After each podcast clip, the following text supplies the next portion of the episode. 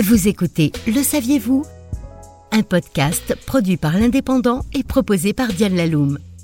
Clown diabolique au rictus chargé de maléfices, avions hors de contrôle qui n'en finissent pas de s'écraser dans un ciel d'apocalypse, araignées grasses aux pattes velues, serpents visqueux prêts à fondre sur leur proie au moindre tressaillement, si ces clichés évoquent pour vous des symptômes tels que stress, paralysie, tachycardie, attaque panique, peur invalidante et sueur froide, vous présentez des signes de phobie manifestes, mais soyez rassurés, vous n'êtes pas les seuls. C'est l'occasion d'un Le saviez-vous consacré aux phobies. Alfred Hitchcock, dont le nom est devenu synonyme de suspense, était un enfant dont l'esprit tourmenté était en proie à des peurs démesurées. Si on retrouve souvent dans ces scénarios un innocent accusé à tort, eh bien ce n'est pas un hasard. Ce personnage de faux coupable fait écho à une mésaventure qui a traumatisé le petit Alfred, alors âgé de 5 ans.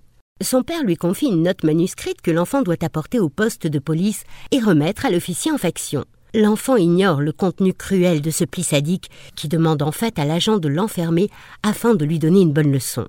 Une fois la missive remise, Alfred est entraîné de force dans une cellule et se retrouve derrière les barreaux sans en connaître la raison. Dix petites minutes qui pèseront sur sa vie entière. Ton père a écrit que tu étais un méchant garçon. Alors voilà ce qui arrive quand on est de la mauvaise graine. Rappelle-t'en bien. Mais Alfred Hitchcock, qui éprouvait une répulsion épidermique pour les œufs. Je suis effrayé par les œufs, pire qu'effrayé. Ils me révoltent. Cette chose ronde, sans aucun trou. Ah, je n'ai jamais goûté ça une phobie dans toute sa splendeur pour un homme dont la seconde partie du nom coq s'apparente étymologiquement au volatile qu'il exècre. Autre cinéaste touche à tout, scénariste, producteur, metteur en scène, parfois même distributeur, Quentin Tarantino. Sa filmographie reflète les phobies de cet autodidacte qui a quitté l'école à 15 ans et commencé à gagner sa vie comme ouvreur d'un cinéma porno. Quentin a l'habitude de griffonner dans une phonétique approximative ses scénarios, ce qui lui permet de contourner ses lacunes en orthographe. Le personnage de sa mère, figure de la femme forte qu'il a élevée toute seule, revient très fréquemment dans son œuvre et la thématique du père absent est elle aussi omniprésente. True Romance ou encore Pulp Fiction, avec le personnage de Bruce Willis, témoigne des séquelles psychologiques que la désertion paternelle lui a infligées. Son obsession de l'hémoglobine est également sa marque de fabrique. Pour les deux volets de Kill Bill, 1700 litres de faux sang ont été nécessaires. En effet, Quentin refuse d'utiliser en post-prod des images de sang de synthèse.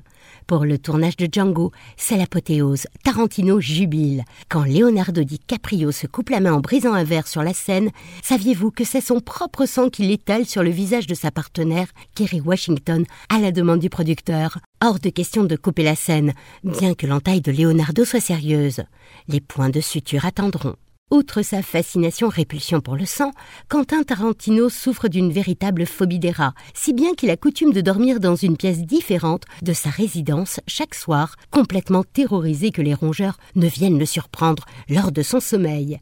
Une nuit en enfer est une parfaite illustration de sa phobie des rongeurs qu'il a maquillé en vampire. Autre personnalité en souffrance, Winona Ryder est atteinte de thalassophobie. Elle a contracté cette peur de l'eau à l'âge de 12 ans alors qu'elle a manqué de se noyer. Keanu souffre quant à lui d'acluophobie, la peur de l'obscurité. Peu de chance d'apercevoir Johnny Depp et Daniel Radcliffe au cirque. La vue des clowns les tétanise. Miley Cyrus évite les feux d'artifice, offre à Winfrey les bulles de chewing-gum, Jennifer Aniston l'avion, la chanteuse Adele les mouettes, Christina Ricci les plantes, un point commun avec Freud qui, quant à lui, ne pouvait pas voir les fougères en peinture, Madonna se planque dès qu'il fait orage, Hélène Page déserte les cours de tennis à cause des balles dont la vue l'insupporte, quant à la sublime Megan Fox, le papier sec l'horripile. Elle fait donc plastifier toutes ses feuilles, scénarios compris. Pour compléter ce petit tour d'horizon, l'empereur Napoléon Bonaparte avait une profonde phobie des félins. Richard Nixon des hôpitaux, il refusait de s'y faire opérer. George Washington avait la crainte d'être enterré vivant. D'ailleurs, selon ses dernières volontés, on a dû attendre plus de deux jours après son décès pour le mettre en terre. Salvador Dali était quant à lui atteint du syndrome Eggbom, un délire dermatozoïque qui lui donnait l'impression que son corps était infesté de parasites. C'était Le saviez-vous? Un podcast produit par l'Indépendant et proposé par Diane Laloum.